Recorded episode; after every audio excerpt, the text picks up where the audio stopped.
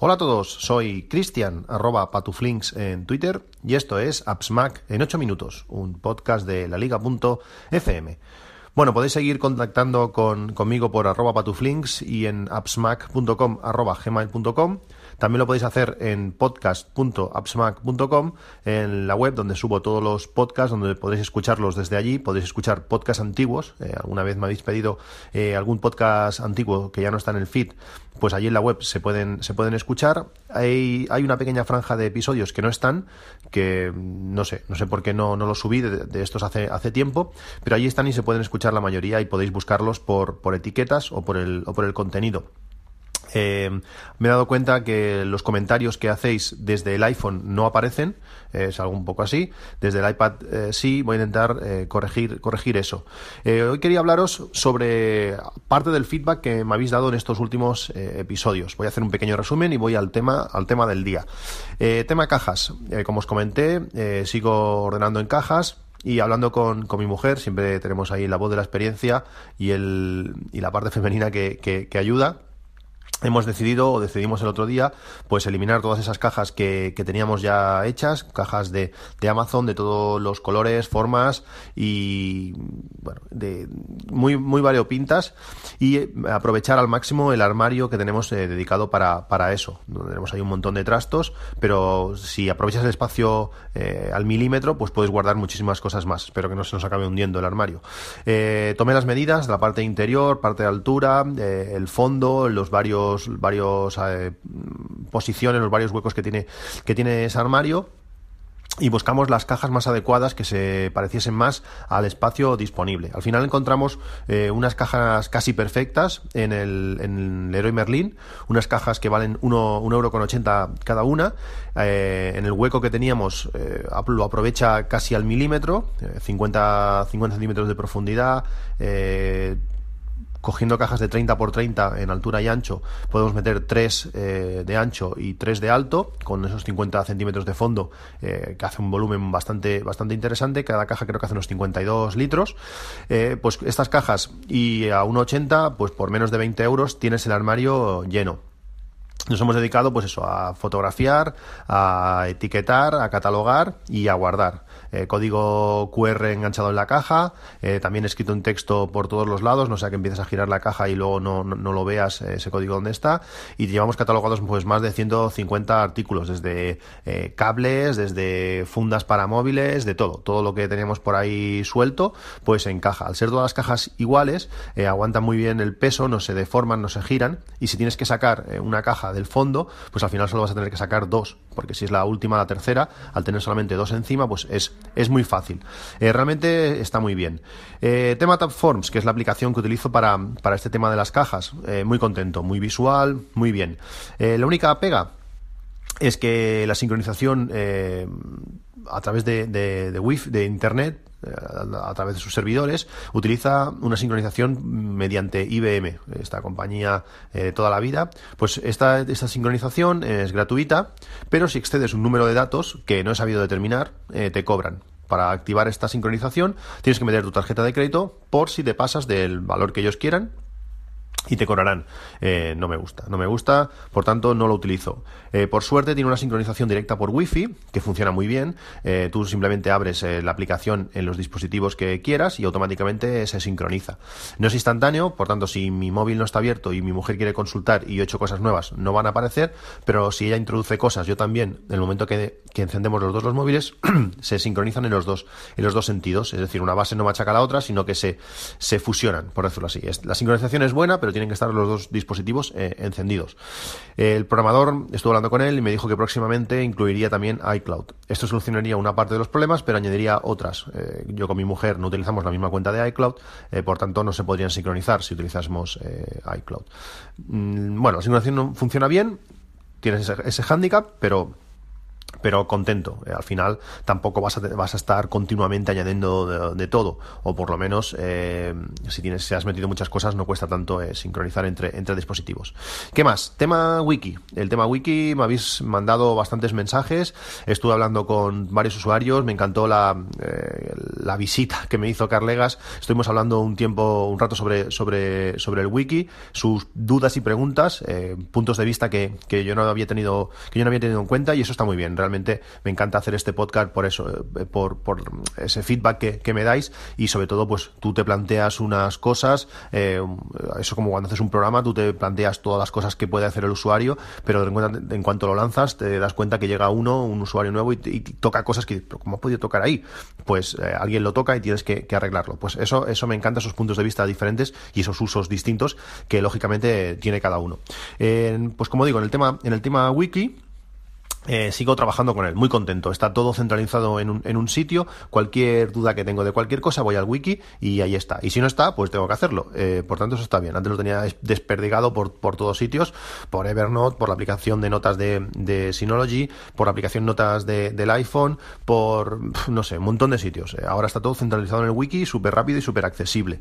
se pueden, gracias a al feedback de, de Carl Egas, como digo, eh, se pueden exportar artículos e importar eh, a otro wiki o también utilizarlo como, como copia de seguridad. Me preguntaba si, si queríamos, eh, por ejemplo, lógicamente, no dar acceso a todo el mundo a tu wiki, pero si él quería modificar o, ampliar o mejorar un, un, un, artículo, pues yo se lo podía pasar a él, él lo podría arreglar o podría ampliarlo y devolvérmelo, exportar e importar. Pues eso se puede hacer y también, como digo, como copia de seguridad.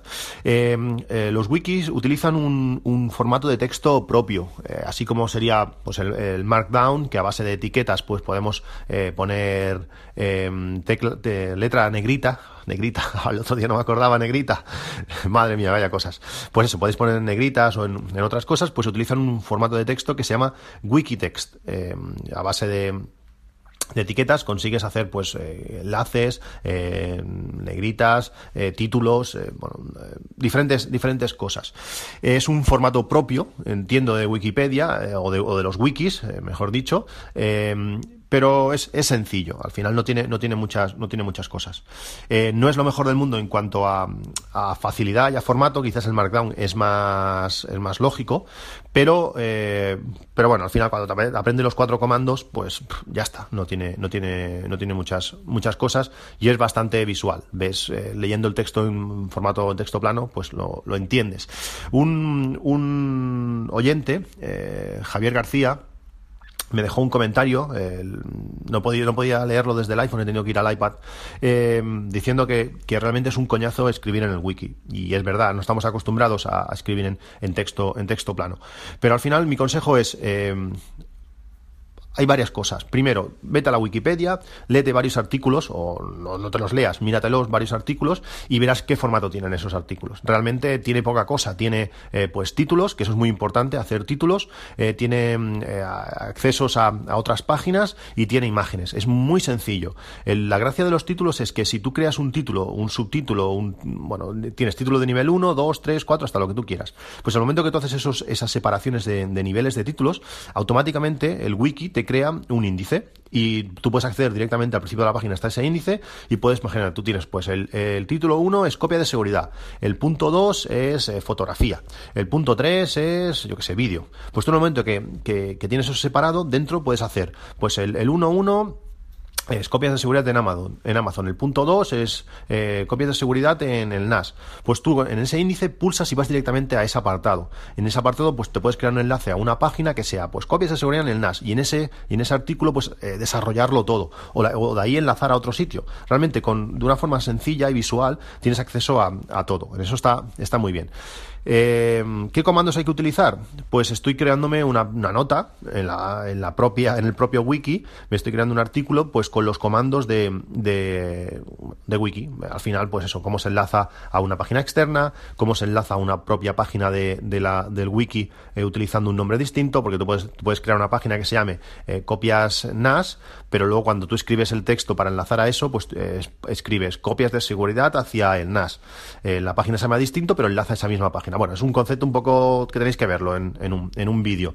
bueno, diferentes cosas que se utilizan para escribir en el wiki. como digo, estoy haciendo un manual básico Podéis ver vídeos en YouTube, os dejaré un enlace a algunos vídeos de YouTube, algunos son muy viejos. Cuando tenga ese, ese pequeño manual os lo pasaré también. Y sobre todo lo más importante que cuando hagas un wiki es simplificar, no enrollarte, no hacer cosas súper complejas. Es algo que, bueno, tiene que ayudarte a ti para en un futuro, eh, dos meses después, pues leyendo eso sepas qué tienes que hacer y dónde tienes que hacerlo. Eso es muy, muy importante. ¿Qué más? Eh, bueno, hoy quería hablaros, el tema principal, aunque se va a alargar esto, es el tema de, gestor de tareas. Eh, estoy últimamente eh, metiéndome muy a, muy a fondo en el tema de gestión de tareas. Hasta hace no mucho utilizaba OmniFocus, es un programa que me he leído mm, varios libros, de Javier Cristóbal es muy bueno, he visto bastantes vídeos, pero que al final a mí se me hace, se me hace gordo, se me hace pesado y no me acabo de, habituar. Me he pasado a, a Todoist eh, desde hace ya quizás un mes, un mes y medio, y estoy muy, muy, muy contento. Por varias, por varias factoras, por varios factores. Primero, la aplicación es gratuita. Eh, eso ya es un punto importante. En cualquier, en cualquier mm, dispositivo es gratuita, tanto en la web como en el Mac, como en el iPad, iPhone, o hasta tienen aplicación para, el Apple Watch. Aunque existe una, parte premium que te permite hacer varias cosas, eh, poner etiquetas, eh, algunas cosas más, realmente con la parte gratuita bueno, yo a mí me, me sobra. ahora mismo soy premium, se pusieron en contacto conmigo hace, hace tiempo pues alguien de, de Todoist, al que le agradezco muchísimo el, detalle, me pasaron la cuenta premium para que pudiera probarla, probarla a tope y bueno, realmente ya lo estaba usando y se agradece, aunque como digo, con la parte gratuita yo tengo más que, más que suficiente. Eh, tiene varias cosas que me interesan, que me interesan mucho. Eh, una de esas, la tema de opción karma. ¿Qué es esto? Cuando haces una tarea te va subiendo el karma, te va subiendo una puntuación. Es una tontería, realmente no sirve para hacer tareas, pero sí, sí, que sirve para motivar, para intentar eh, pues ver que siempre el gráfico de, de, acciones que vas haciendo eh, va subiendo. yo como siempre os, os, digo, soy un hombre de, de, motivación. Necesito estar motivado, si no, pues a veces me cuesta enfocar. Eh, ¿Qué más? Eh, Todoist eh, permite eh, añadir acciones o tareas desde, desde Workflow. Esto es interesante. Si se os ocurren flujos de trabajo para hacer, desde una aplicación lanzarlo a otra, utilizando Todoist y algunas cosas, pues con, Workflow lo, podréis hacer. Como digo, sincroniza con todo y te motiva para que, para que estés activo, para que hagas, para que hagas cosas. ¿Qué es lo más importante? A mí lo que más me gusta de, de Todoist es la manera de organizar las tareas. cómo puedes anidar proyectos uno, uno dentro del otro, porque para mí lo que más me funciona es eh, trocear las tareas en pequeñas eh, porciones asumibles. Eso es para mí muy importante. No decir, venga, recoger la habitación. llegas allí, ves la habitación y dices, madre de Dios, esto no lo voy a acabar en, dos semanas. es difícil eh, conseguir algo bueno con eso.